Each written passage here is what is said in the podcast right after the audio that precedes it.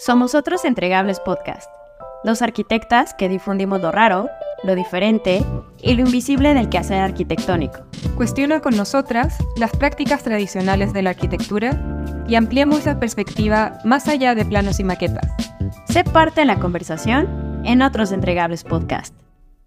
Hola, bienvenidos a un nuevo episodio de Otros Entregables Podcast. Eh, estamos muy entusiasmadas esta sesión porque eh, estamos inaugurando la serie de capítulos que va sobre conversaciones. Y para recordar un poco sobre qué va conversaciones, es, es una serie de, tal cual eso, conversaciones, pero aquí lo importante más que la historia, digamos, de la persona invitada o de la persona que está contando eh, esta historia, lo que importa más es el tema y las discusiones que se dan en torno al tema. Entonces, si hacemos esta analogía de la mesa, la conversación sería como esta mesa donde está el tema y luego nosotros como personas que estamos discutiendo en este momento somos quienes orbitamos alrededor de, esta mesa o del tema. Hola, muchas gracias por escucharnos. El día de hoy tenemos como invitado a Alejandro Hernández.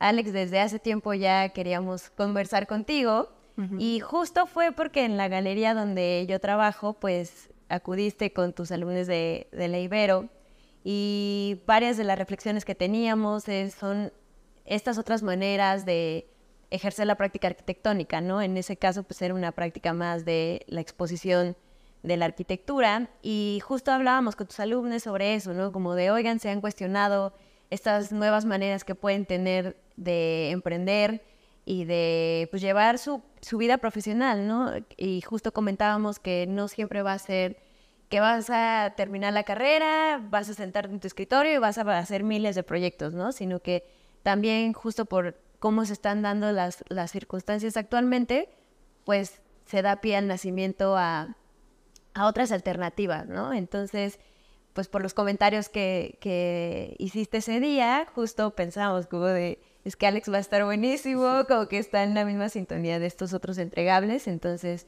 pues bienvenido Alex. Gustaría que nos contaras un poquito como de, lo que haces y de tus intereses, ¿no? No, gracias por la invitación. Este, bueno, básicamente diría que hoy, hoy en día me dedico a dos cosas. Soy el director editorial de Arquina, entonces este, edito una revista y el sitio web eh, con todo lo que implica eso de seleccionar este, qué va a salir, desde proyectos hasta textos, la parte, digamos, de talacha editorial, de ver que estén bien hechos, bien, bien, escritos, que cuenten bien las historias, que todo salga bien en la revista y en la web.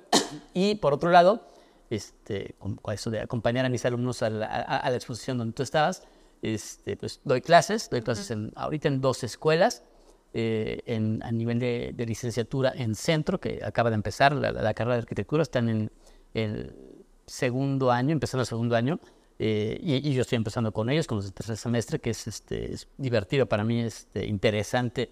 Enfrento, creo que es la primera vez que me enfrento a alumnos tan, tan jóvenes, digamos, tan, tan el principio de la carrera. ¿Y es la eh, clase de taller? No, es la clase de, de, comillas, historia y teoría.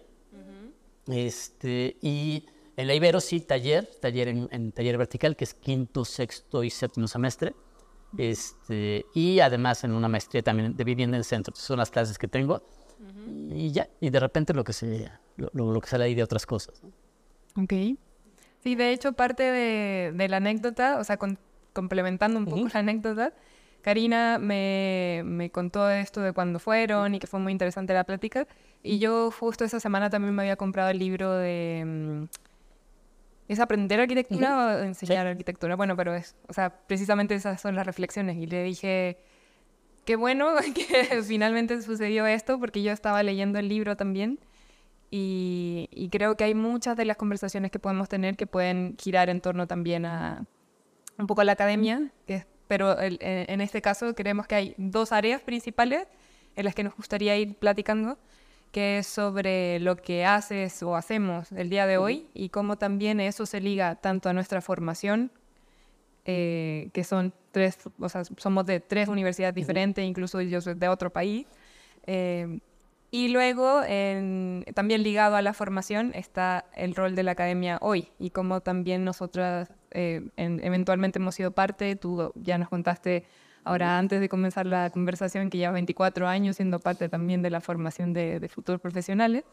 Entonces creo que va a ir más o menos en esos dos ejes la, la conversación. Y una pregunta que, que, hacíamos, o sea, nos gusta ir haciendo en un principio es si te consideras arquitecto. Depende, depende de la hora del día o el día. Este. no, me, me, gusta un poco también por provocación, si quieres, este, cuando, en, en inglés funciona mejor cuando tengo que presentarme former architect, ¿no? este, ex arquitecto. Este, sí, o sea, me considero arquitecto porque estudio arquitectura, porque estoy todo el día este, y desde hace años metido en temas de arquitectura, pensando temas de arquitectura, escribiendo a partir de eso, eh, diseñado edificios que se han construido, unos, otros no.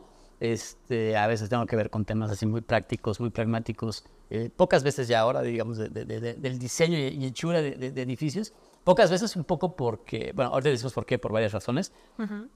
Y este, sí creo que este, hay un juego que, que, que todos los que eh, terminamos en algo que no tiene que ver directamente con la producción de, del entorno construido, para decirlo de, esa manera, eh, pero que seguimos defendiendo por momentos, digo yo por momentos, porque a veces sí, yo soy ex arquitecto, uh -huh. este, nuestra posición, nuestra condición de arquitectos, hay un juego que estamos haciendo entre qué sí es arquitectura y qué uh -huh. no es arquitectura. Uh -huh. este, creo Conversación de todos los tiempos. ¿no? Sí, o sea, sí. Es, es, es, eso es un tema que no es que esté, iba a decir que no está resuelto, no sé si se tenga que resolver en algún momento.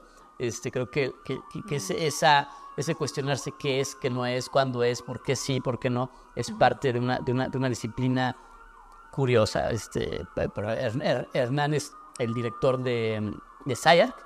Eh, él dice este, que es la única profesión que él, que él conozca eh, que se hace esta pregunta constantemente. Dice, uh -huh. yo no veo a los médicos, a los este, abogados, a los este, contadores, este, preguntarse qué es, es la medicina, ¿no? Sí, ¿Qué es? Sí. Este? En cambio nosotros, ¿qué es la arquitectura? ¿no? Es todo el tiempo ese, ese preguntarse qué es. Y, y, a lo mejor en este preguntarse se define un poco esta, la condición misma de, de, de, de la práctica, ¿no? De, uh -huh. lo que es. Y ahorita por, porque mañana este, para los que nos oigan en, en, un futuro, mañana domingo primero de octubre, será el Día del Arquitecto en México. ¿no? No, no, no, sé qué se le ocurrió inventar, ¿no? Este, para celebrarnos, festejar. Aparte, aparte es un abuso, ¿no? Porque en México los arquitectos eh, acostumbran el 3 de mayo, que es el Día de la Santa Cruz, el Día de los ah, Obreros sí. de la Construcción, el Día de los Albañiles, sí. colgarse la medallita de que es de los arquitectos y se festejan indebidamente y luego, el 1 de octubre, se vuelven a festejar. Pero ahí son, solo los arquitectos, sí, solo los ahí arquitectos. ya no está. Es, eso es parte de la profesión. ¿no? Este, doble fiesta. Doble, sí. Y, y este, y este acapa, querer acapararlo todo. Exacto. y este, exacto. Bueno, estaba, para, para preparar un texto sobre eso para mañana en la web, estaba releyendo algunos, este, las introducciones de, de, de, de un trío de libros que, que se plantean la pregunta de la historia de la profesión y demás. Y está esa pregunta, ¿no? O sea, ¿por qué, ¿por qué tomamos esa posición de pronto en un, en un contexto que es totalmente distinto al del origen de la profesión de arquitecto, ¿no? Digamos, este, si uno de los libros plantea el origen etimológico del arquitecto, que es básicamente el supervisor, ¿no? el maestro de obras, es el jefe de los, de los constructores, el que toma distancia para este, supervisar perdón, el proceso de construcción en edificios público entre los griegos, ¿no? En edificios uh -huh. públicos o de una complejidad que requieran este personaje, ¿no? Porque uh -huh. si no, pues no hace falta el coordinador, el supervisor, solo cuando el, el, edificio lo requiere. Y es una, es una posición que puede leerse, bueno, originariamente, entre, digamos, en el origen etimológico, puede leerse como técnica, o sea, hace uh -huh. falta alguien que toma distancia para ver esto, porque son muchas personas haciendo muchas cosas y si alguien no lo, lo, lo coordina, pues nos, nos perdemos pero también jerárquico, ¿no? O sea, porque sí, hay un momento sí. que esa distancia, que es meramente operativa, cobra un papel de, bueno, yo soy el que los estoy viendo a todos, ¿no? Y uh -huh. yo soy el más importante. Y, y, de ahí nos hemos ido construyendo a lo largo de siglos, milenios ya, este, una, una, una, posición social específica, ¿no? Este. Buscando, este, somos, somos también, bueno, como profesión, es una profesión que hemos construido, somos constructores, ¿no? Hemos construido la, el, el andamiaje para estar en una posición socio socioeconómica y sociopolítica más importante que la que originalmente teníamos, ¿no? O sea, uh -huh. Siempre cercanos al poder, porque sí, es, construyes templos, no sé qué, no sé qué, pero de, de, de, separarnos y tomar mucha distancia de los artesanos, de los, o sea, no somos sí. carpinteros, no somos este, eh, alfareros, no somos albañiles, o sea, tomamos distancia de la gente que hace sí. cosas para construir el, el entorno, uh -huh. porque nosotros lo pensamos, se supone. Sí, se este, Y ya que tomamos esa distancia, ahora pues es- a partir de ahí es como que defender esa posición. Pero la realidad es que yo creo que el 10% de la gente que estamos en, el, en, en esta cosa de la arquitectura realmente tiene esa posición. ¿no? El, el resto estamos, o están, digo, no voy a poner la- la- la- un saco que no me corresponde, pero en, en unas faenas y talachas y trabajos a veces mal pagados, a veces este, precarizados, a veces este, ni siquiera reconocidos, que no son esa imagen del arquitecto autor, este, estrella, ¿no? Con poder. No, y de hecho, como qué bueno que tocas ese tema, porque era parte para, para preparar pláticas o documentos que hemos hecho nosotras sobre, bueno, tanto de otros entregables como intereses personales que tenemos. eh, había estado estudiando algunas estadísticas sobre, por ejemplo, lo de autoconstrucción en México, pero también estaba los datos de a qué nos dedicamos o, bueno, cuál es nuestro, eh, nuestra figura económica como arquitecto que están registradas en México, que eran como 300.000 alrededor actualmente, y solo un 12% tiene capacidad de emplear a otros.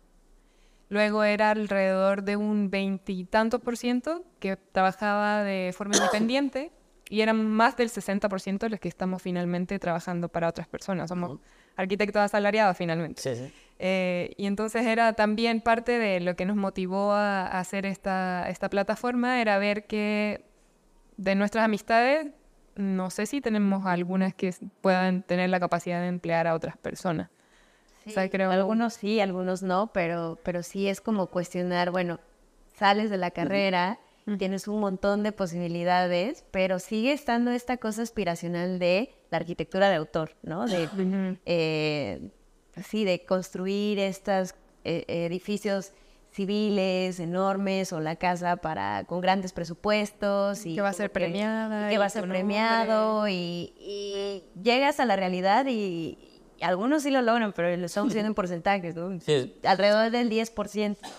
Y entonces, ¿qué hacemos los demás? ¿No? Este, Pero, pero ahorita que dices un montón de posibilidades, ustedes cuando salen de la escuela, ¿cuáles eran ese montón de posibilidades que tienen enfrente? No, eran muy pocas las posibilidades que tenía, ¿no?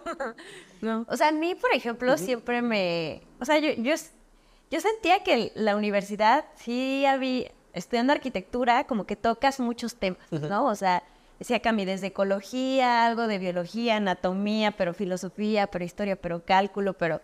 Y entonces, yo me acuerdo que algunos ingenieros nos decían, es que los arquitectos eh, son aprendices de todo, pero maestros de nada. O sea, ese era típico tiro por viaje que los ingenieros nos decían eso y de cierta manera, pues sí, tocamos muchas cosas. Entonces, yo en la carrera sí no sentía que, que quería estar proyectando y construyendo así. Entonces, yo como que sí me había metido más en este rollo de, ah, pues, eh, porque mi papá también me decía mucho, es que vas a salir de la carrera y tienes que estar en obra y tienes que saber obra y con los albañiles. Y yo decía, tal vez no, o sea, yo decía como de, pues es que según yo puedo trabajar en una revista, como que medio ve, o sea, como que eso era lo que yo veía como una posibilidad que, que hacía que no tenía que estar en la caja de construir. A ver, yo estudié en provincia la, la mayor parte de mi carrera y sí, algunos compañeros sí se han dedicado a eso, sí construyen y, y tienen sus clientes y, y muy bien. Pero creo que habemos otros que ah, yo siempre decía, quiero hacer algo como con de historia. Y entonces medio me metí a internet y veía y medio escribía para un blog y, y hacía como cosas, pero, pero como que creía que mi ingreso fuerte siempre iba a estar atado a diseñar y construir y, y que ya de por ahí iba a tener como escribir para una revista o hacer cosas, pero como que de repente sí tenía medio mapeadas las cosas, pero no era claro, no había tantos como modelos a seguir, eran muy contados, ¿no? Para mí el 10% eran esos. Que Como lo que aspirabas. diferente. Y era lo, o sea, lo que aspirabas a tener como ingreso Ajá. principal. Sí. O sea, a, mí, a mí me pasó que o sea, yo, yo nunca pensé la posibilidad, como, o sea, Karina sí, y no sé, ya escucharemos tu historia, pero de publicar o, o ser como editora o algo. Yo lo único que veía como posibilidad era, obviamente, había que trabajar en una oficina y aprender lo que es ser realmente arquitecto. Y la otra era la docencia desde, y la investigación. O sea, eso sí, yo creo que para mí fue como un parteaguas en, mi formación profesional, porque allá, en el momento que yo estudié, al menos el programa curricular, más o menos a la mitad de la carrera había un semestre que ya no, sé, ya no era taller de proyecto tradicional, sino que era taller de investigación. Y ahí fue cuando dije como, ah, creo que ya entendí que, porque pasé por una crisis que no me gustaba la carrera, esto sí me gusta. Y desde ahí ya comencé a acercarme a profesores, era ayudante de varios cursos y dije como, creo que mi camino va por allá. Pero al momento de titularme me asusté de sentir, pero, o sea, si voy hacia allá nunca voy a aprender a ser arquitecta realmente. Entonces viajé y me vine para acá y, y aquí he estado trabajando en oficinas casi todo el tiempo y porque sentía que tenía que aprender a realmente ser arquitecta y estar en una oficina. Sí, hasta que ya vino una crisis y, y ya no quiero eso. Pero, pero sí pasa que al salir son bien limitadas las posibilidades creo que, que tiene y que en parte también la academia va, va limitando esas posibilidades, creo yo. No sé qué opinas tú. Bueno, creo que hablamos de muchas cosas. Yo, yo, yo, creo que, por un lado, creo, que la arquitectura como disciplina y, y, desde la academia, desde las escuelas, pero se extiende más allá de las escuelas, como todo el gremio, como se imagina y demás, eh, hemos construido una serie de ficciones, que las ficciones no necesariamente son falsas, sino necesariamente son malas. O sea, toda nuestra historia humana está construida a partir de ficciones, ¿no? Pero, eh, pero algunas de esas ficciones sí pueden llegar a caer en la falsedad o en la farsa o en, el engaño. Eh, y en la arquitectura creo que hay mucho de eso. O sea, creo que en la arquitectura, cuando no nos ponemos claramente a decir de qué se tratan las cosas, cómo funcionan, estamos o autoengañándonos o engañando a otros. Eh, por, por, ejemplo, en, el, en, en, las escuelas, cuando no le decimos claramente a los 50, 60, 70 alumnos que tengas en una clase, o 30, los que sean, eh, también dependiendo de las condiciones socioeconómicas, en qué escuela, en qué lugar y demás. Cuando les explicamos qué es lo que implica tener un despacho y, este, y hacer un concurso o no tener clientes, y cuando les explicamos eso, que no todos, no es que vayan a poder en el sentido que tengan las capacidades intelectuales o lo que tú quieras, sino que el tipo de recursos materiales, de relaciones sociales y demás, todo lo que implica eso, no todo el mundo lo tiene a la mano, no todo el mundo está entrenado para eso, no todo el mundo viene de una familia que ya tiene los amigos que van a ser clientes, ¿no? Este, sino cuando no explicamos eso, estamos alimentando otra vez el mito del arquitecto creador, del arquitecto no sé cuánto, que a lo mejor, si ese es cierto, o sea, si el arquitecto, el único arquitecto es el que diseña, el que produce edificios, no sé cuánto, entonces deberíamos de cerrar, no sé, como el 80% de las escuelas, reducir la matrícula y decir, solamente tenemos espacio en para esta cantidad de, estudiantes y ya. O si no abrimos el campus, también puede ser arquitecto el que hace da, da, da. Pero ese también el que hace ta, ta, ta, ta, ta, nos imaginamos y otra vez viene otra vez esa cosa de, pues sí, uno puede ser arquitecto siendo curador, editor de una revista, este, historiador, investigador, docente, este, escenógrafo y así, ¿saben? Pero puede ser arquitecto vendiendo muebles de baño en una tienda, puede ser arquitecto vendiendo alfombras en una tienda, puede ser arquitecto eh, revisando planos en la delegación. Y ahí es cuando, es que yo no quiero hacer eso, ¿no? eso, yo, yo, yo, es una profesión creativa y por lo menos pues, eso sí, pero eso no. Entonces cerramos otra vez, o sea, hay una como jerarquía social que implica que si tú, si tú estudias arquitectura y terminas en un trabajo burocrático, pero ni siquiera burocrático de que diseñes edificios para la delegación, sino que firmas planos, los revises y los firmas, estás en una posición, aunque es una posición de poder, porque decir es que se construye y que no, estás en una posición que dentro del gremio se ve como que, oh, sí. ¿te, acuerdas de, ¿te acuerdas de fulanito, fulanita? ¿Sabes dónde terminó? Terminó firmando planos en la delegación o terminó vendiendo este, muebles este, para baño en no sé dónde, ¿no? Y, juzgamos que eso es, que eso es, que eso es un, una, un escalafón menor. Y eso es otra vez otra parte de, del autoengaño de la disciplina, ¿no? O una de dos. Si asumimos que arquitecto solo es Norman Foster, entonces, cerramos escuelas y, limitemos, porque no, no puede haber muchos Norman Fosters, no por el talento, porque tampoco, a veces es una ficción, sino por cantidad de producción, o sea, porque eh, ya todos los aeropuertos que hay que hacer en el mundo ya los hizo Norman Foster, ya no hay más aeropuertos que hacer, ¿no? Para dos o tres más que hacer. Este, o hacemos eso o reconocemos que esas otras formas de hacer algo también tienen que ver con la arquitectura. Y entonces empezamos a pensar en esto que decía hace rato de eh, que sabemos de todo, este, pero a medias, es este, es, que también es un término de Hernán, ¿no? que somos generalistas, ¿no? Este, Y esto asumimos, y creo que sí, que puede ser un fuerte, ¿no? o sea, esta capacidad de Y, y- y- y eso, y, eso, y es un tema clásico. O sea, en- en los tratadistas del Renacimiento re- revisaban a Vitruvio para decir la capacidad del arquitecto es la de juzgar o tomar decisiones eh, sobre cosas de las que sabe menos que aquellos a los que está juzgando. ¿no? Y Traduzcámoslos a términos de obra. Es evidente, aunque hay arquitectos que no, que, que no- que no lo aceptan o no lo creen, este, pero es evidente que sabemos menos de plomería que el plomero, menos de carpintería que el carpintero, menos de, de, de- de albañilería que el albañil, menos de herrería que el herrero.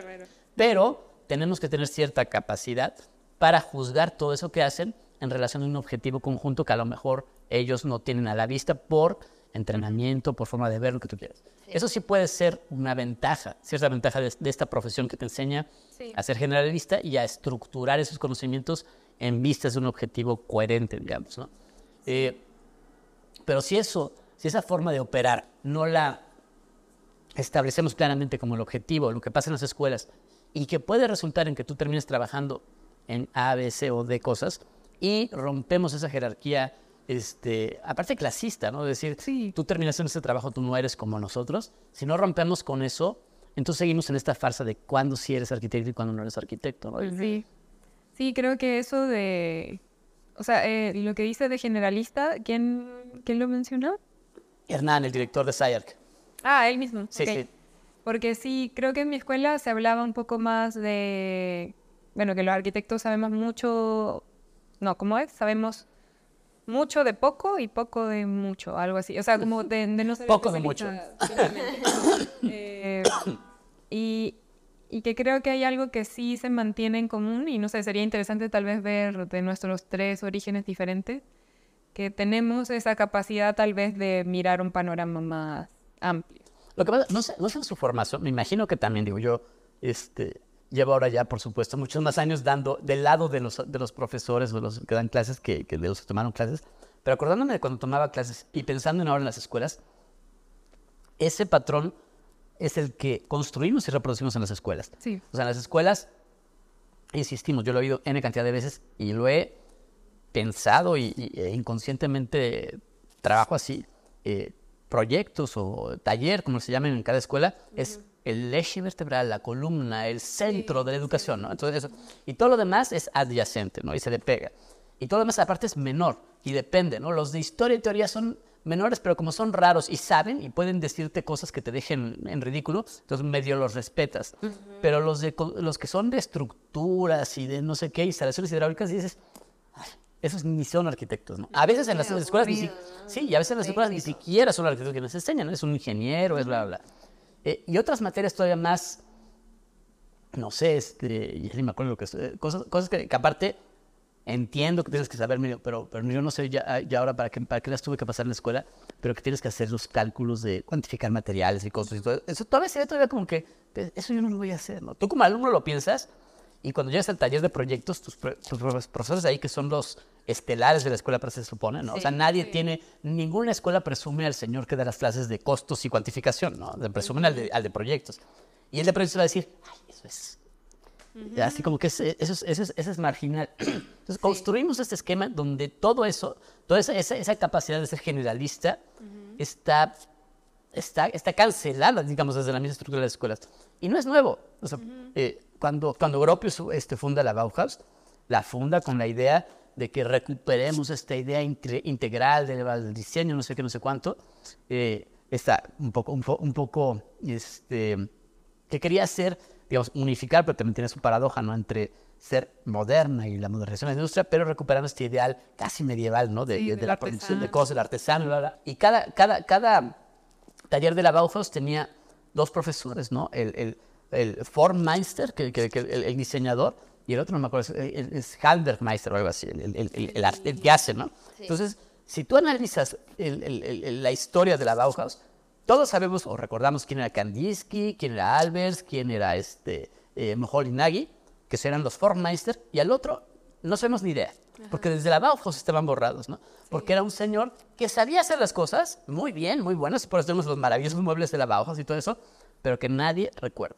Entonces, llevamos Sí. con esa historia, la, la repetimos una y otra vez, de asumir que somos generalistas, que tanto importa el trabajo manual, el saber hacer las cosas, pero de solamente este, aplaudirle o recordar o ponerle poner en nuestro, en nuestro, en nuestro este, altarcito de que yo quiero ser como él, a este, al Moholy Nagy o al Kandinsky o al Foster y no al otro que no sé ni cómo se llama. Sí, Sí. o sea, tampoco lo podemos nombrar ahora. Y que si trasladamos ese mismo, esa misma historia narrativa que vemos desde la academia y la trasladamos a un sistema más mercantil, también pasa eso, ¿no? O sea, quienes ganan más dinero.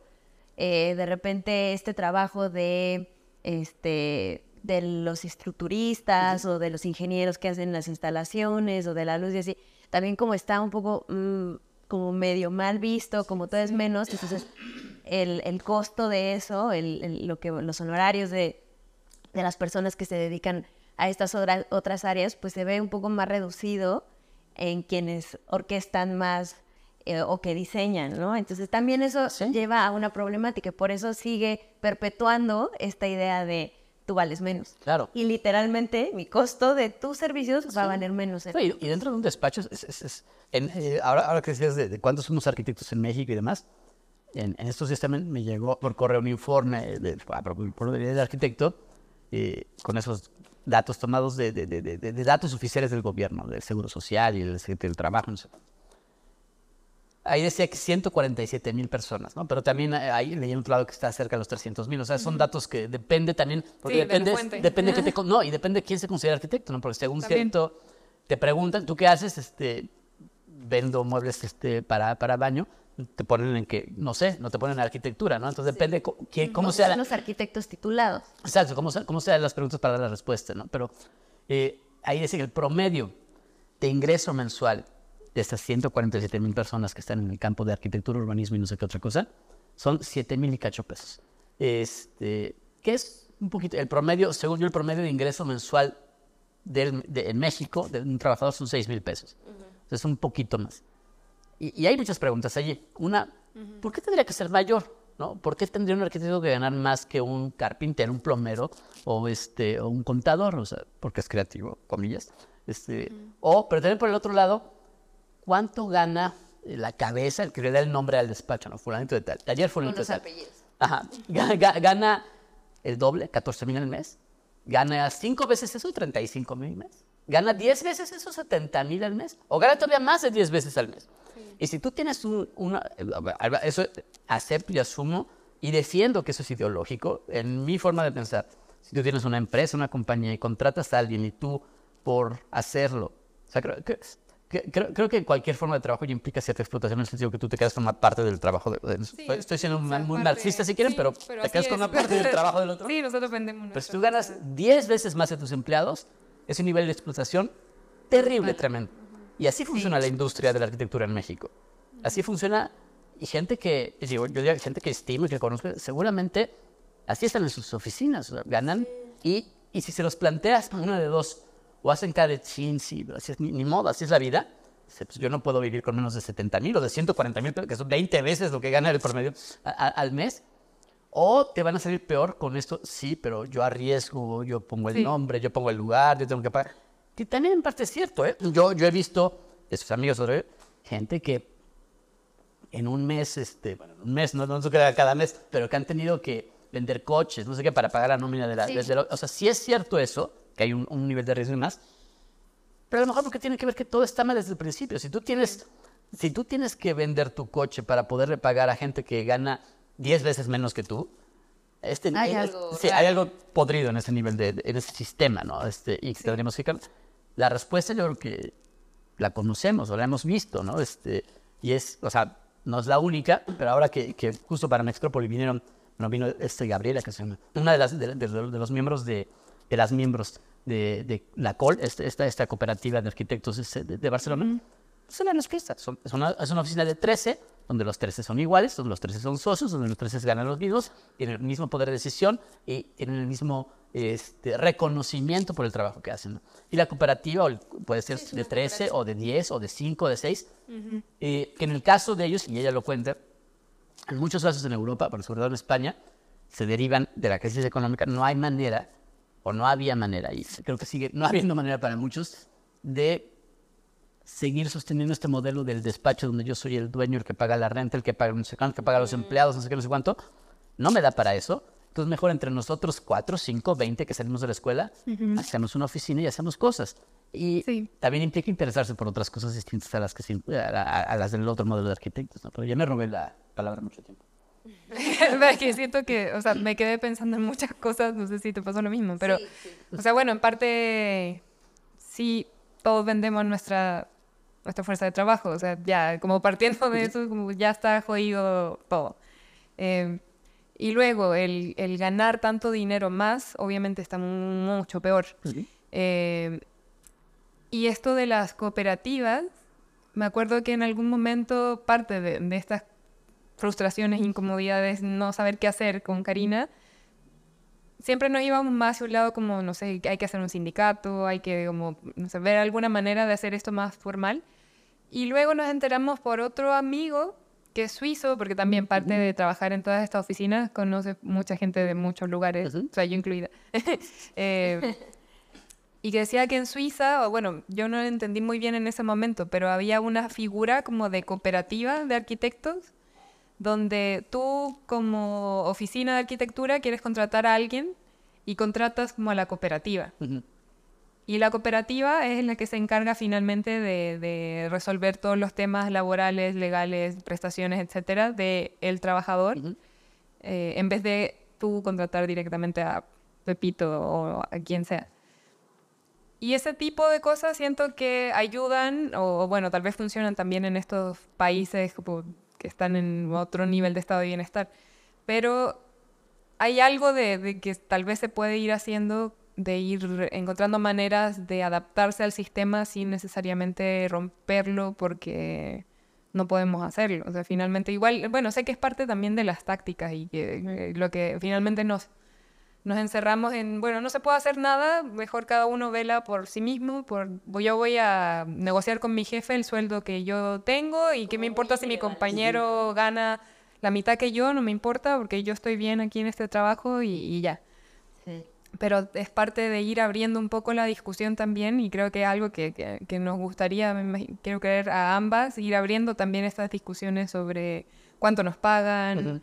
Eh, qué prestaciones tenemos, por qué es tan explotada la disciplina aquí, y no solo en México, Sí. pero también es algo de... Casi que gremial también. Sí, sí, sea, sí. porque No, sí, sí. Sí, ah, creo que el peligro de que desde que estamos en la universidad pues se siga como aspirando a esta arquitectura de autor decanta en que cuando salimos queremos aprender de este maestro. Y entonces al querer a- aprender de este maestro, pues abaratamos nuestra mano de obra, bajamos nuestros estándares de, de prestaciones y de derechos que son derechos, pero que como te venden esta idea de, pues es que somos un taller más entre Una familia. familia, pues es- sí, es peligroso porque pasan los años, ya me voy a escuchar medio señora, pero te, te das cuenta que pues invertiste mucho tiempo en algo que no fue tan recíproco y que hasta cae y que creo que muchos arquitectos nos, nos pone nerviosos como decir, es que fui parte de un abuso friendly, ¿no? O sea, como que sí, sí. no, no, no, te, no te das cuenta y al final de cuentas sí aprendes muchas cosas, pero creo que justo hablando de estas diferencias de como generacionales, ahora a unos alumnos que, que tuve eh, este año les, les preguntaba, oigan, ¿ustedes qué aspiraciones tienen de salir de la carrera? ¿Qué quieren hacer? Y muchos eran así, yo tengo muy claro que no quiero trabajar en un despacho, porque ya han escuchado esto de que pues hay ciertos abusos, explotación, bla, bla, bla, y que tienen que estar en una oficina mucho tiempo. Y creo que ya se están abriendo más hacia, oye, entre cinco vamos a hacer algo y entonces como que va girando más hacia la cooperativa, pero creo que ya cuando estemos viendo lo de la cooperativa, pues bueno, también es como una resistencia Sí. y, y a ver qué tanto también el sistema lo permite, ¿no? Porque creo que hasta ahora es donde vamos a estar viendo esos cambios Sí. y, y a ver si eso también contribuye a que las maneras en las que ejercemos la arquitectura sea más eh, como comunitaria, no tan jerárquica, que también se tendría que ver reflejado en el tipo de edificios, ¿no? Sí. Eh, como que estoy em, como curiosa de ver cómo, cómo va a estar siendo esto que, que veo que ya se están planteando estas nuevas generaciones. Creo Claro. que va a estar interesante, está siendo ya interesante. Es, es que ahora que dice, también, otra, otra vez también, igual que ustedes, me quedan muchas cosas en la cabeza, pero a, a ver si me acuerdo de todo.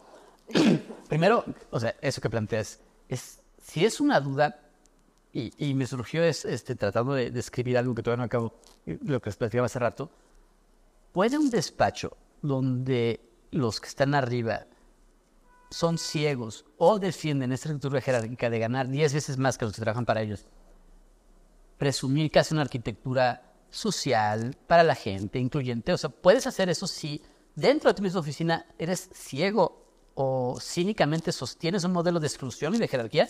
Yo creo que no. Yo creo que lo que haces es una escenografía. De, de- de- de- de- cínicamente puede. Sí.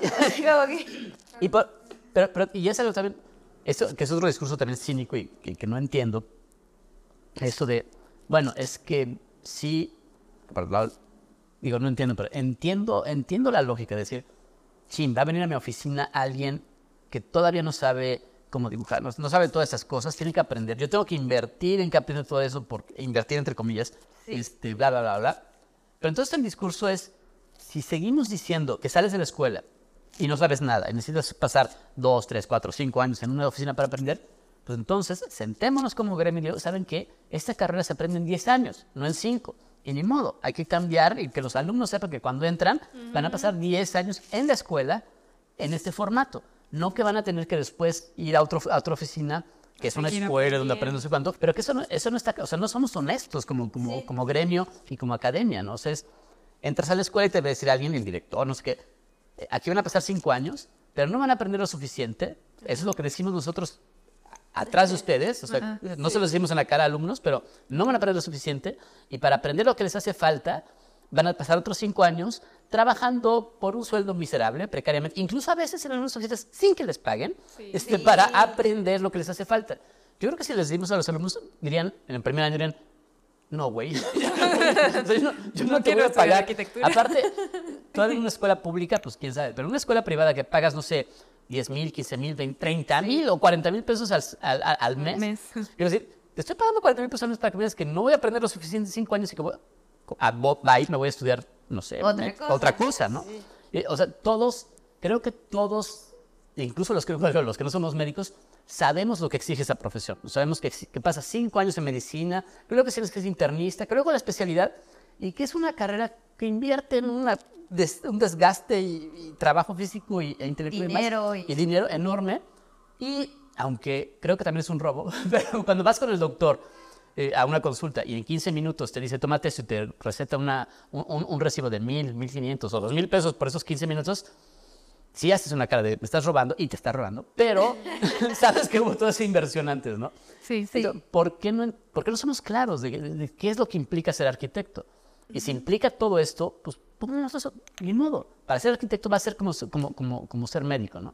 Tus cinco años, luego eres internista, luego no sé qué, y esos 10 años, a ver cómo le haces porque, porque no vas a tener un, un ingreso suficiente para, no sé, siendo chilangos, para rentarte tu departamento en la Condesa, a menos que sean 25 amigos en un departamento de tres O recámaras. hasta para recuperar tu inversión, ¿no? Sí. Desde de pago de colegiatura, si es el caso, Sí. o, de, o de tiempo y emoción y toda la inversión que, que se ejerce durante 10 años. ¿no? Sí. Pero igual he escuchado, o sea, he tenido conversaciones con amistades de medicina, por ejemplo, y hay muchos que no quieren estudiar o, o no quieren trabajar en el sector público porque les pagan muy poco. Y ven que el tiempo que invirtieron, incluso, o sea, porque no estudiaron en universidad de paga, estudiaron en universidad pública, pero sí su tiempo Pues sí. de incluso 13 años estar estudiando, ese tiempo lo- le ponen un valor que ese valor económico no se los da el sistema público, o lo ven ellos como de esa manera. Y que entonces se van al sistema privado porque ahí sí pueden re- como retribuir esa inversión. Pero en el caso de la arquitectura, incluso pienso, in- invirtiéndole 13 años, no sé si, o sea, necesitas tener un capital social muy fuerte para lograr tener esa inversión aún así después de 13 años. Digo, con, con- con- en el caso de la medicina, que tampoco es que sea la profesión ideal, también tiene, tiene algo podrido en el centro, igual que este, seamos muy hamletianos, o algo está podrido, no en Dinamarca, en, en el mundo entero y en todas las cosas. Pero la- en- entre los médicos hay algo que pasa que es interesante, que creo que entre arquitectos no es, no sé cómo podría pasar, y creo que no es nada como, todos conocemos creo, el caso de, de, perdón, de médicos que tienen su práctica privada, que operan en los hospitales más caros de México, que cobran un dineral y al mismo tiempo dedican tiempo a, la salud pública, ¿no? Y Ah, trabajan sí. y entonces es como que mediar, o sea, ellos saben que aquí van a cobrar carísimo la consulta, carísimo la operación, pero luego un día o dos días a la semana está operando en un hospital público por nada. Y e- es, ese modelo que es como, es, digamos, es como que tratar de emparejar las cosas, no lo tenemos entre arquitectos, ¿no? Cuando lo tenemos, o sea, como de que, no sé, yo tengo una práctica de arquitectura, viene un terremoto y entonces este, voy a diseñar la casa para todos. pues, ya, o sea, casi casi siempre es una es, es fantochería, ¿no? Porque es, para publicar esa casa que yo hice para, o sea, no es realmente, o sea, ¿cuántos arquitectos en- en México son, no sé, este, Oscar Hagerman o Enrique Ortiz? O sea, ellos dos. ¿no? hay, más, hay más, sí, pero, Pero, pero es un porcentaje muy mínimo. Yo creo que hay, hay, hay un tema de otras de no aceptar, no querer aceptar cómo funciona. Creo, como decía hace rato, que, que, que- el problema es que todo el sistema está así, cómo cambiamos todo el sistema. Hace rato dijiste, no podemos cambiar todo el sistema. Yo a veces también, o sea, no podemos, ni modo, estamos atrapados en este maldito sistema capitalista, bla, bla, bla. pero lo podemos, si no cambiar, fracturar, ¿no? Fracturar. Así, El otro día, la idea de la fractura de la falla es muy bonita y el otro día se lo oí, se lo oí este, contada muy bonito también a Andrés Jaque, el, el actual director de ONIN, de Colombia. y, y al inicio de unas conferencias, una serie de conferencias que tienen ahora, decía él que las conferencias muy bonitas se, se llaman affirmations. ¿no? Y es una serie de, de planteamientos críticos sobre el estado actual de la arquitectura, eh, sobre este, eh, ecología, racismo, clasismo, todos estos temas que antes no tratamos en la arquitectura, que decimos, y de repente es como la arquitectura es la mala del, del cuento, ¿no? Porque provoca exclusiones, racismo, clasismo, todo esto, y, y muchos arquitectos de cierta generación dicen, ¿por qué dicen eso? No? qué susto. Este, pero Andrés lo que decía es, toda esta crítica no es para desbaratar, sino para afirmar algo. Y es para fracturar, y en esas fracturas ver qué crece, ¿no? Ver, ver qué puede crecer. Y esta imagen de que, sí, no podemos cambiar el sistema entero, es cierto, o, o parece cierto, o sea, que, que- que esta idea de hace un siglo todavía o atrás de la revolución absoluta, radical desde cero, nos da, o, o- o nos, o el sistema nos lavó el cerebro y nos, di- nos hace pensar que no es posible, o realmente no es posible, pero ir resquebrajándolo, cambiando. Creo que, por ejemplo, las cooperativas hacen eso, ¿no? O sea, de repente, cosas como la col, o, este, o los, ¿cómo se llaman los ingleses? Este, ay, se me fue ahorita, los que ganaron el premio Turner. Este, que vinieron también el año pasado a México, pero no me acuerdo, a, a, a- Assembly. Este, que grupos como esos, que son horizontales, este, colectivos, cooperativos, que trabajan de otra manera, empiecen a ganar eh, terreno, al- o sea, que, que, que sí son marginales y demás, pero que de repente el, el mainstream, e e incluyéndome, o sea, porque yo estoy, soy editor de un medio que funciona, digamos, dentro de las lógicas y reglas del mainstream arquitectónico, volteamos a ver decimos, hablemos de ellos, hablemos de en que empe- empecemos a hablar de lo que antes era marginal, de otra manera, y que lleva siendo marginal 60 años, ¿no? Porque se acaba de morir John Turner, el, el- el- el arquitecto anarquista inglés, que es central en, en- en- el estudio de- de- de- de la arquitectura informal como, como parte importante de la, de- de- de- la manera como los humanos respondemos al problema de habitar el mundo. Este, el que ahora volteamos a ver eso, quiere decir algo, ¿no? Quiere decir que está cambiando las cosas a lo mejor demasiado lento. Yo eh, ahorita, ahorita soy- soy optimista, del lado eh, pesimista, demasiado lento para que el cambio lo vean ustedes o la generación que sí o demás. A lo mejor es demasiado lento, pero sí hay posibilidades, creo, de, de- de esas pequeñas sacudidas, de abrir esas grietas. Sí. Creo que justo otros entregables surge como una esperanza, yo creo, de empezar a hablar de esto y, y un experimento de a ver qué sale. Pero, pero sí con esta idea de, pues hay que resistir en, en todas estas narrativas que ya existen en la arquitectura, ¿no? De darle el valor a lo otro. Y, y que nosotros hacíamos esta analogía como de hablar de los vicios ocultos, como hablamos de los vicios ocultos de los edificios, de los vicios ocultos de la práctica arquitectónica. Y justo eso pues, nos ha llevado a que sí, entre más hablamos, mucha gente nos, nos cuenta pues sus propias historias y, y, y sí nos damos cuenta de todo este hartazgo de repente que ya existe y que me da muchísimo gusto escuchar ya a, las nuevas generaciones recién egresadas o, o quienes están estudiando que, que ya se les meten estas Sí. ideas y que creo que es bien importante también que ciertos sistemas eh, como revistas o, o quienes hacen concursos, instituciones, pues volteen a ver a este tipo de cooperativas, como dices, ¿no? O sea, ¿qué pasa que entonces, pues ya las cooperativas empiezan a ganar concursos que antes era inimaginable, porque para ellos les viene bien que gane este arquitecto de autor, ¿no? O sea, que tal con tales apellidos. Y entonces empiezan a ganar ellos, entonces ya desbalancean las cosas. Entonces, yo creo que se va a venir interesante. incluso, incluso a nivel, ahora que eso, me, quedé pensando en, dos casos, ya hay muchos más, por supuesto. No es, se, me olvida el nombre por, por, desgracia, pero la crítica de arquitectura del periódico Le Monde, cuando, cuando fue la exposición, hace, hace que fue en, en, mayo, junio, exposición, mega exposición del trabajo de Norman Foster en el Pompidou, toda la obra de, Norman Foster, la, lo, que escribió ahí en, en el Le Monde, periódico, el periódico francés, ¿no? Este, fue bastante crítico de, de, Foster, o sea, no, no fue, no fue, este, o sea, Foster, digamos, es el arquitecto que todo el mundo dice, wow, es perfecto, todo lo que está bien, nada falla, vuela aviones, es lo que hace dibujos magníficos, y eso es cierto. Bueno, aunque hay edificios que luego se les cuela el agua y esas cosas, este, hay bastantes, pero eso es de historia, aquí no. Eh, pero la crítica que hace ella, es decir, este, básicamente termina, termina su, texto diciendo eh, que el Pompidou como, como, como, como, institución había sido muy blanda con, con, Foster, porque Foster es una arquitectura heroica, moderna, no sé qué, no sé cuánto, de una época que ya pasó, no es la arquitectura que necesitamos hoy. lo manda, lo manda para atrás, ¿no? Es, como diciendo, este, toda esta imagen del gran arquitecto, la parte de una arquitectura avanzada, high-tech, no sé cuánto, eso, eso no es la arquitectura que, que necesitamos ahora. Y Oliver Wainwright. Sí. Y Oliver Wainwright, el crítico de la escritura de The Guardian, pues, periódico más de Le Monde, digamos, centro, centro. El centro siempre es a la derecha. Sí. de, The Guardian, que es un, un, periódico más supuestamente de izquierda, Oliver Wainwright también le dio este, una, le hizo una crítica demoledora al último edificio este, de, de Eric Owen Moss en Los Ángeles.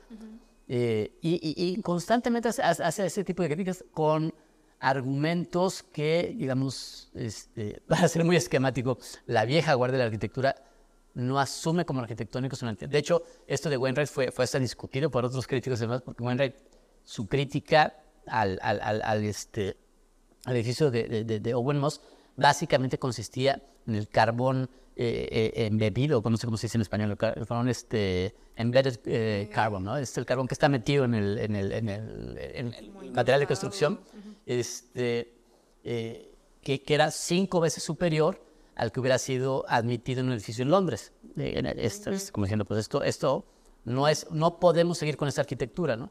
Y críticos, eh, Wainwright tiene 38 años, es, este, a mí es muy joven, pero críticos de 50, 60 años le, le respondieron a Wainwright, eso no es arquitectónico. Y esta cosa de, de, de, este, este ya fractura, yo creo que es una fractura, ¿no? O sea, de, de, jóvenes o, generaciones que dicen, no si es, o sea, para mí la arquitectura es saber cuánto carbón está incrustado y cuánto carbón desprende este, eh, eh, la construcción de un edificio. Para ti es las proporciones, la forma y Le Corbusier, no sé cuánto. Para mí, sí, pero ya no es solo eso, eso son otras cosas. Y esa, ese cambio es, es, visible, o sea, creo que está ahí.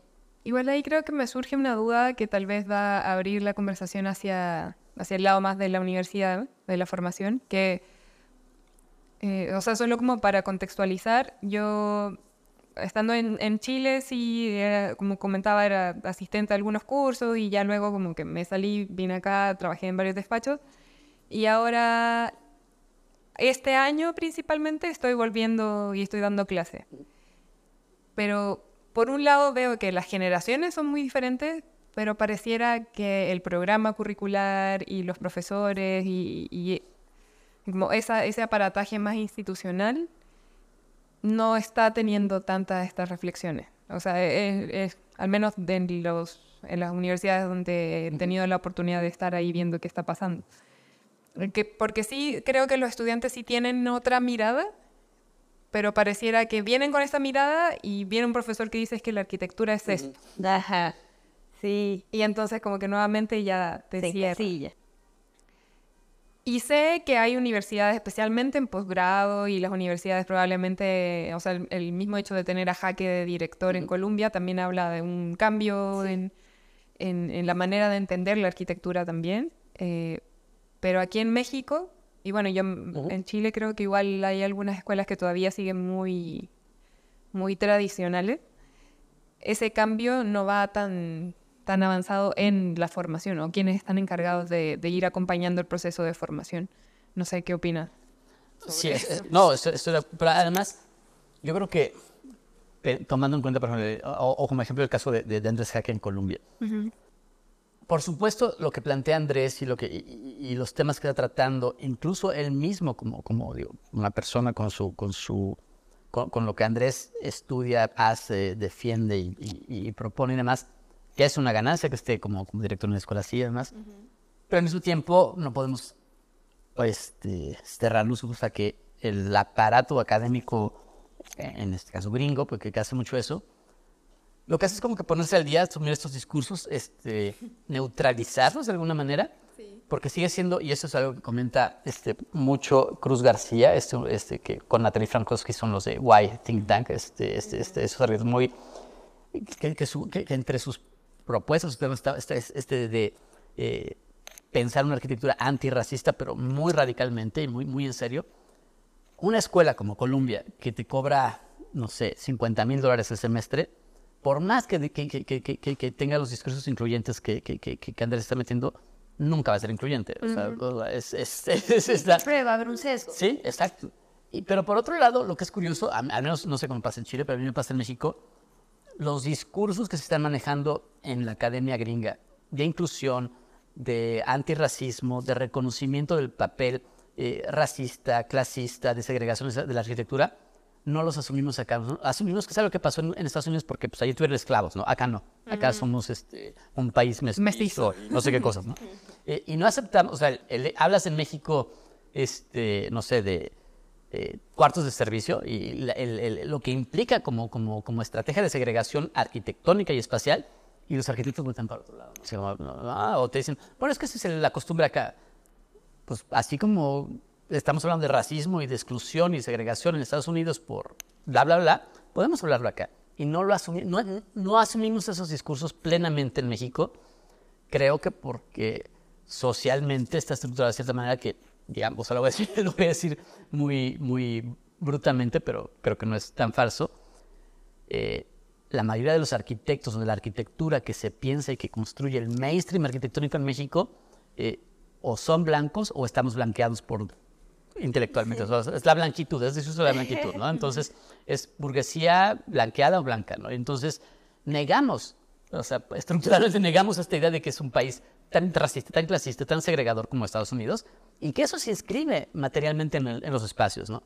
Y entonces no actuamos en relación a eso. Entonces, Creo que, creo que en nuestros países a lo mejor es hasta peor, pero no sé en Chile, o sea, pero que, en México es hasta peor, porque es un discurso que lo vemos a distancia, que incluso si nos parece interesante decimos, pero aquí no pasa eso, y seguimos manteniendo estructuras tanto académicas como de diseño y de producción de espacio que mantienen esas, esas lógicas de segregación y, de, y, no las reconocemos.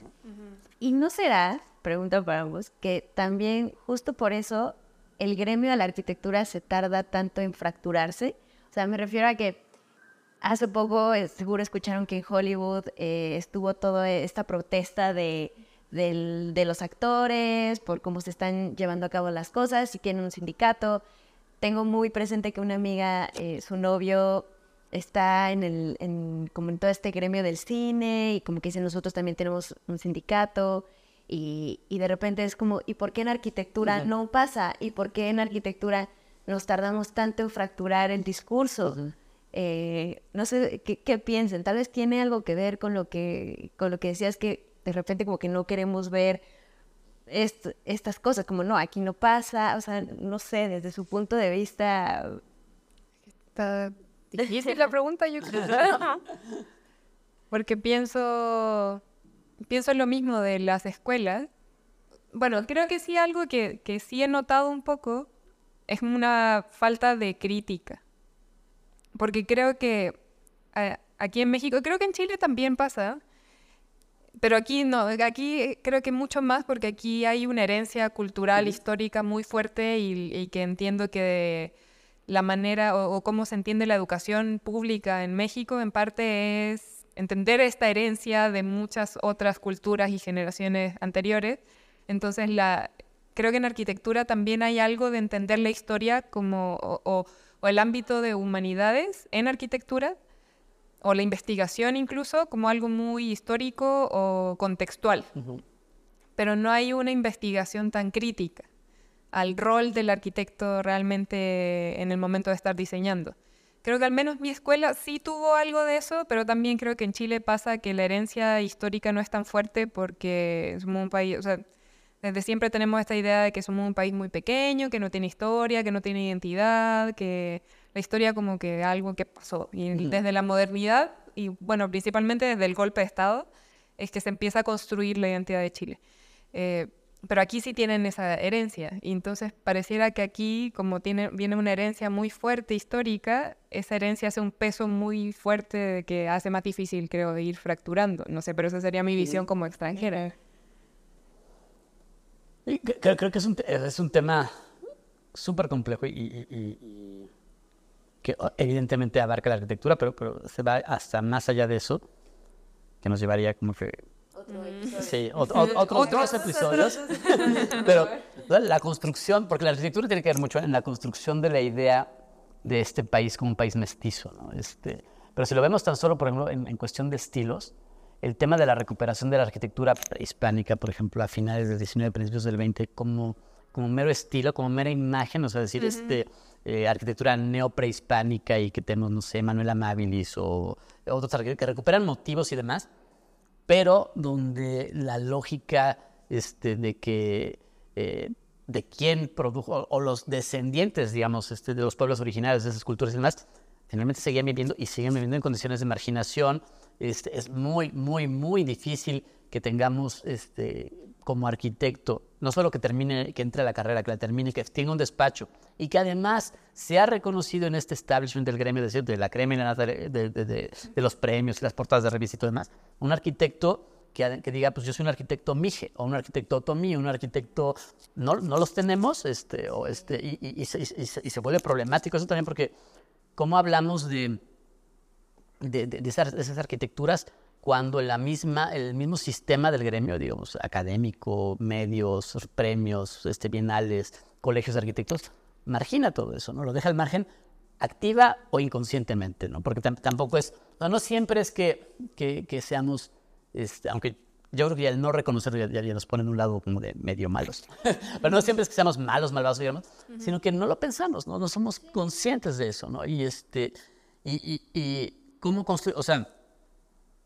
si, si vemos actualmente el, el estado de la arquitectura este, de los, otra vez, de los pueblos originarios y demás, está para nosotros, y a lo mejor en parte como está para nosotros también, de cierta manera, en la realidad, como, una, co- como, como- como un objeto de curiosidad este, eh, exótica casi, casi, casi, ¿no? De museo, de, de- de- de arqueología.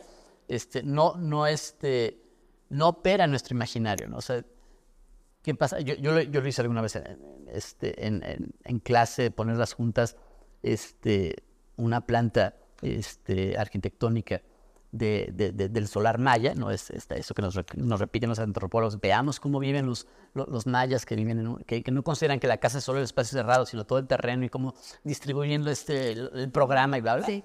Bueno, si ves una planta del solar maya y al lado pones una planta de una casa este, de Yunga Shigami o de Rui, Rui Nishizawa, este, la mitad de Sana, te das cuenta que ahí hay algo. O sea, que, pode- que, que, que si, que si esos arquitectos japoneses fueran mayas, seguramente lo hubieran llevado.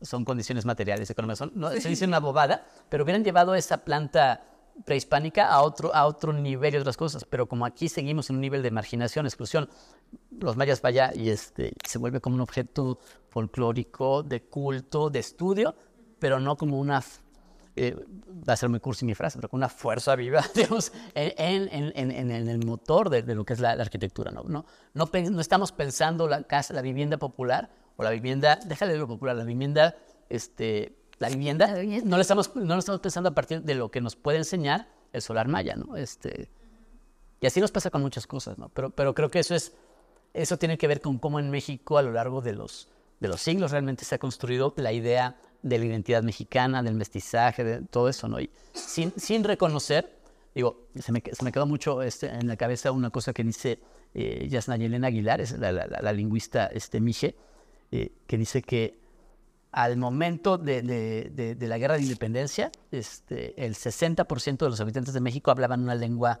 este, originaria, ¿no? hablaban otra lengua distinta al español, 60%. Los 200 años de vida independiente redujeron ese 60% al 6%. O sea, los que nos encargamos de borrar la diversidad lingüística en México no fueron los conquistadores españoles, sino los conquistadores internos, ¿no? el, el colonialismo interno de nosotros, que decimos que integrarnos o, un país este, este, mestizo, la integración es cuando el mije aprende español, no cuando nosotros aprendemos mije. Sí. Y, eso pasa en el habitar, eh, bueno, en el hablar, en el habitar y en todo, ¿no? Y entonces, este, si no reconocemos eso, seguimos... Ahí, ahí sí, ¿cómo fracturarlo otra vez ese tema? ¿Cómo romper con esta mirada desde fuera, ¿no? ¿Cómo, cómo, cómo aprendes otras cosas, ¿no? Este, yo ahora, que estamos, que empezaba, que, que, que, inició la planeación y, y después los primeros semestres de, de, la Escuela de Arquitectura en licenciatura en centro, yo una de las cosas que, les decía cuando a mí me, me invitaron a la parte de, de pensar y, y, y, medio estructurar la rama, digamos, de historia y teoría, tenemos que empezar, y, en uno de los, de los, de los cursos sí se empieza con, con, una lectura del Valle de México este, geológica, geográfica, sus, bla, bla, bla. Tenemos que empezar por por entender eso, ¿no? Porque yo me acordaba, y, estuvimos preguntando y demás, que sigue siendo así.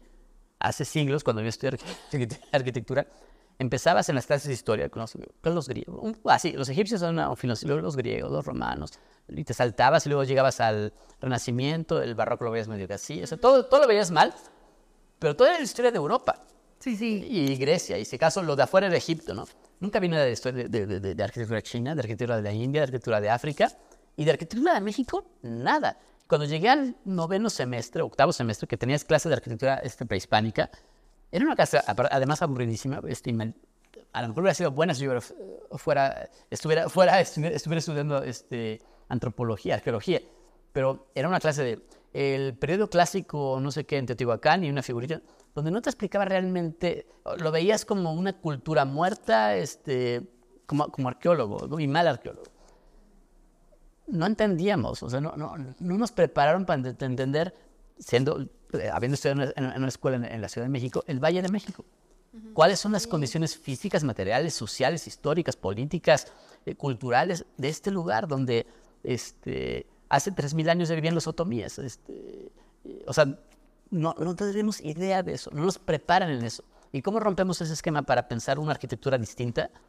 este, para sumar, o sea, para sí, porque todo este discurso es una arquitectura tropicalizada, ¿no? La verdad, sí, es una tropicalidad, pero, pero como, como la del Le Corbusier en Argelia o la de los ingleses en la India, o sea, es de afuera para adentro, ¿no? No, no adaptada, no, no hecha por nosotros, sino adaptada desde afuera, ¿no? Impuesta de alguna manera.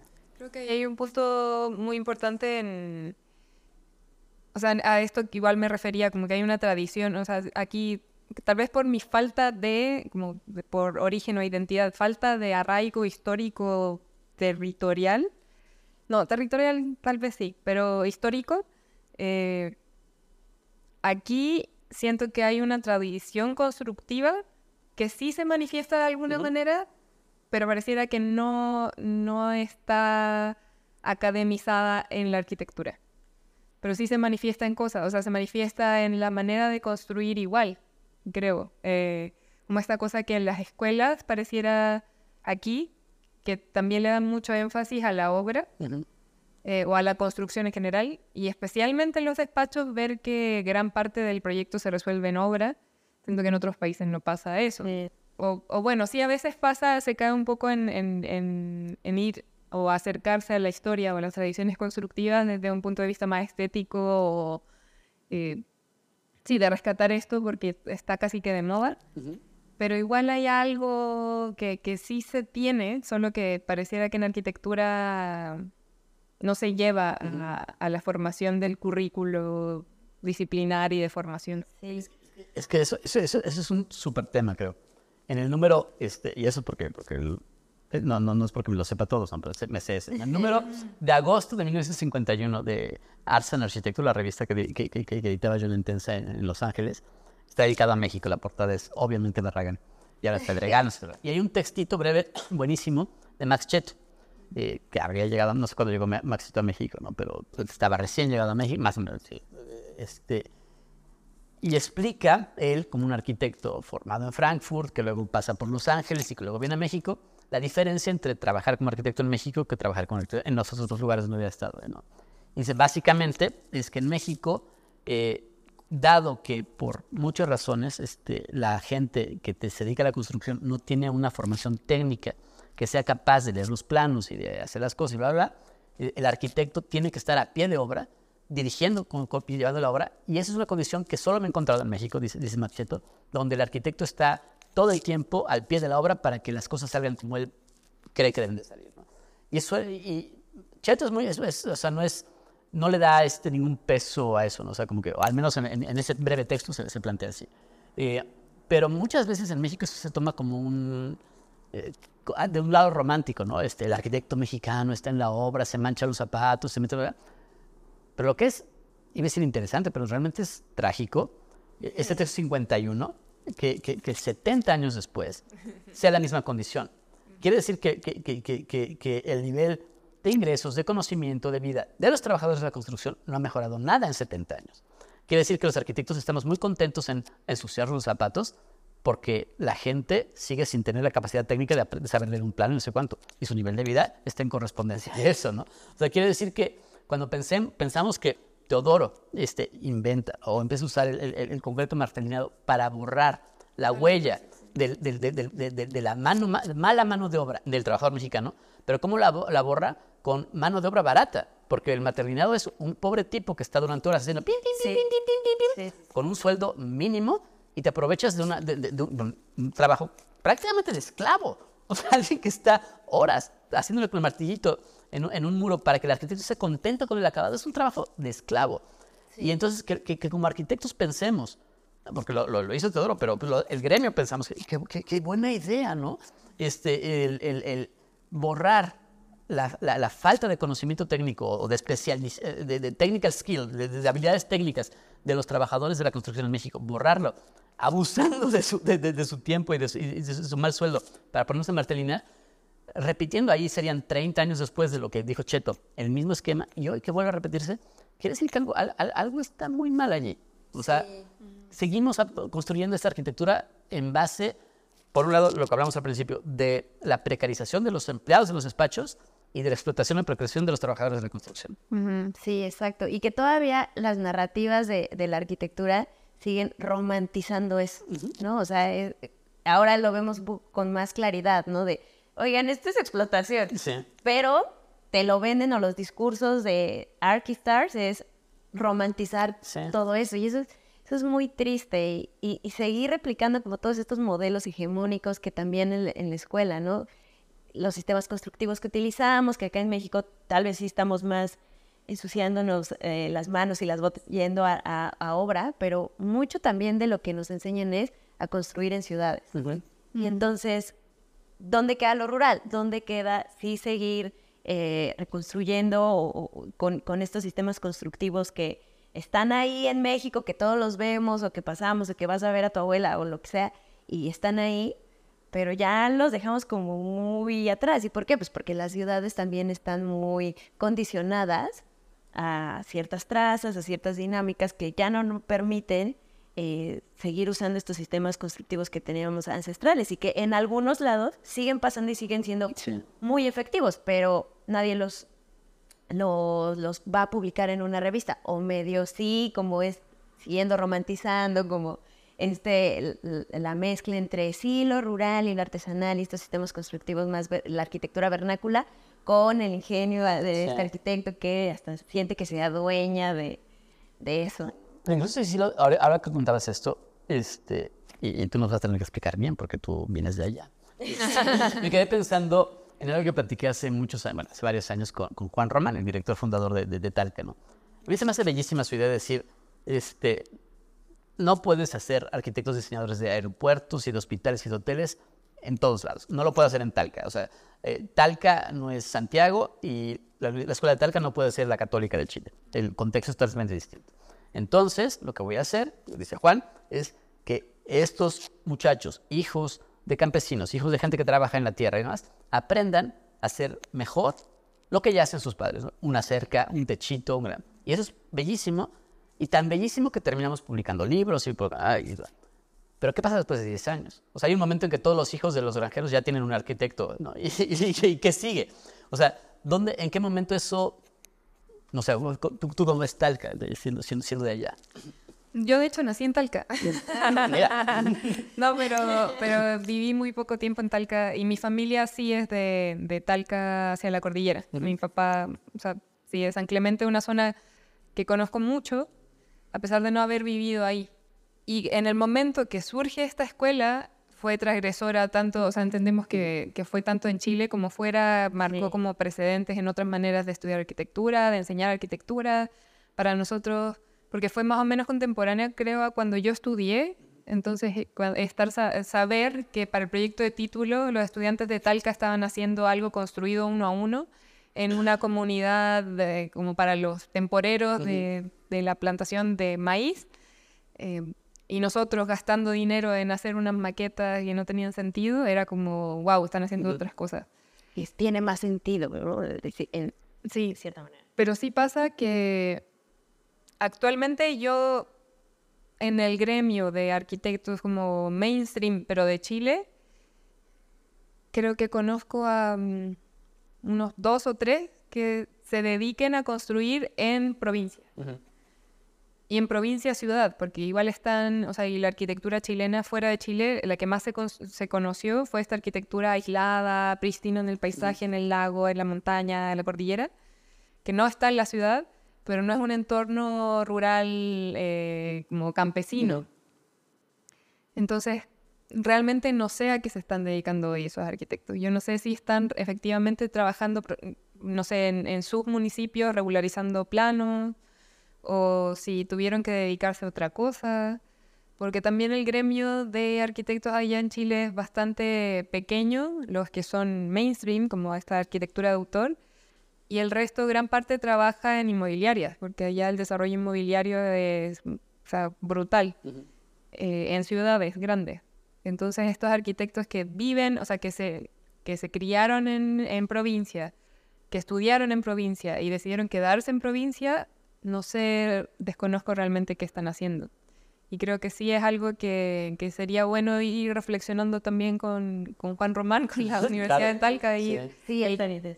o aquí también, porque, o sea, sí se conocen estos despachos que, estas oficinas que hacen arquitectura rural o se involucran más con comunidades, diseño participativo, construcción social del hábitat, pero no sé si muchas trabajan en un ámbito más desconocido para los discursos y narrativas he- hegemónicas o si realmente son muy pocas.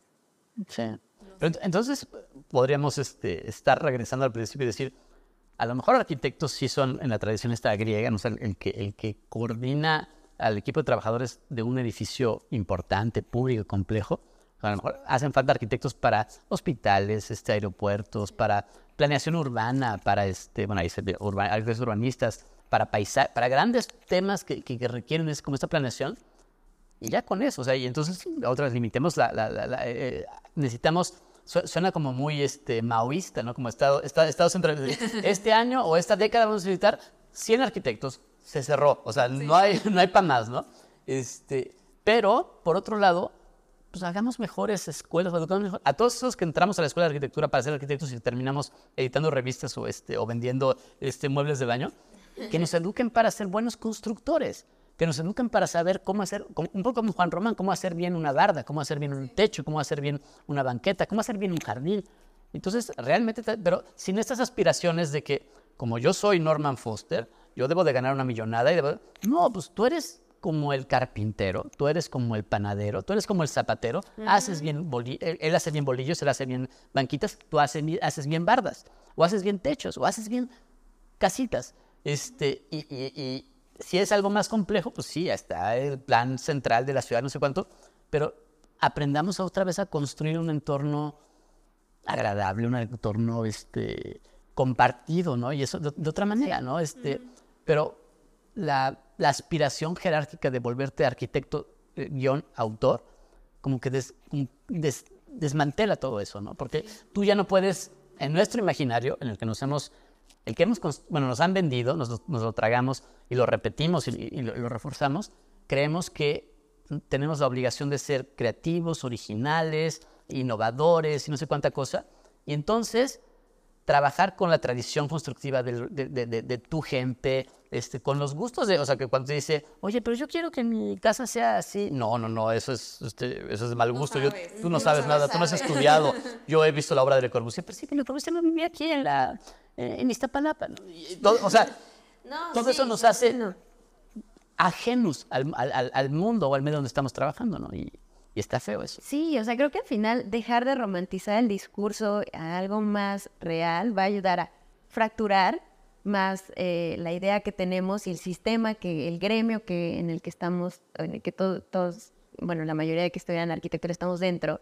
Y entonces, tal vez, pues puedan exi- pueda existir un entendimiento de- del espacio construido no tan ajeno a lo que realmente necesita la gente y a dejar de ser tan aspiracional y, y- y- y sí, como, como, pues sí, muy impositivo, Sí. ¿no? Entonces, creo que esa es mi, mi reflexión de, Sí. de esta conversación. Sí. A mí creo que igual me ayuda a... Creo que se me abren otras preguntas que las podemos tocar tal vez en otra segunda...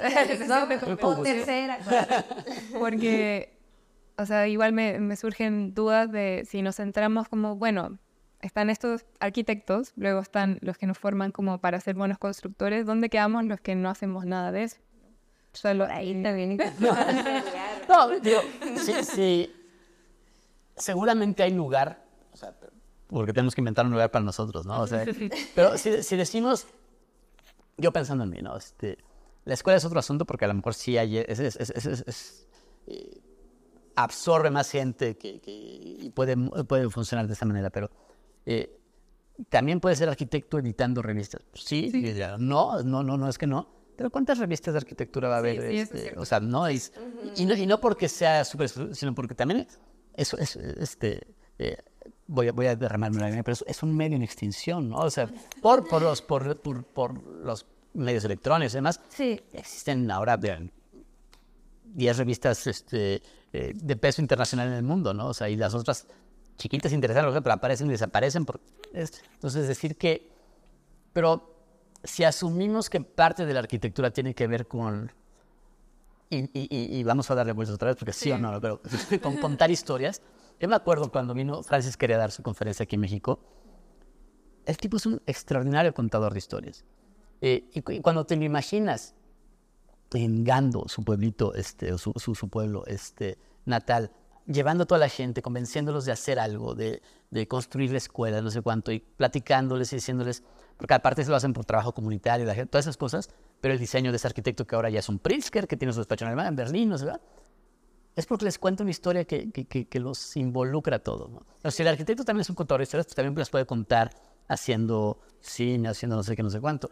Yo, yo ponía hace poco el ejemplo, tengo, sigo a Sayark en, en, en, Facebook y ponen que es una escuela muy singular, muy específica, ¿no? es muy rara también.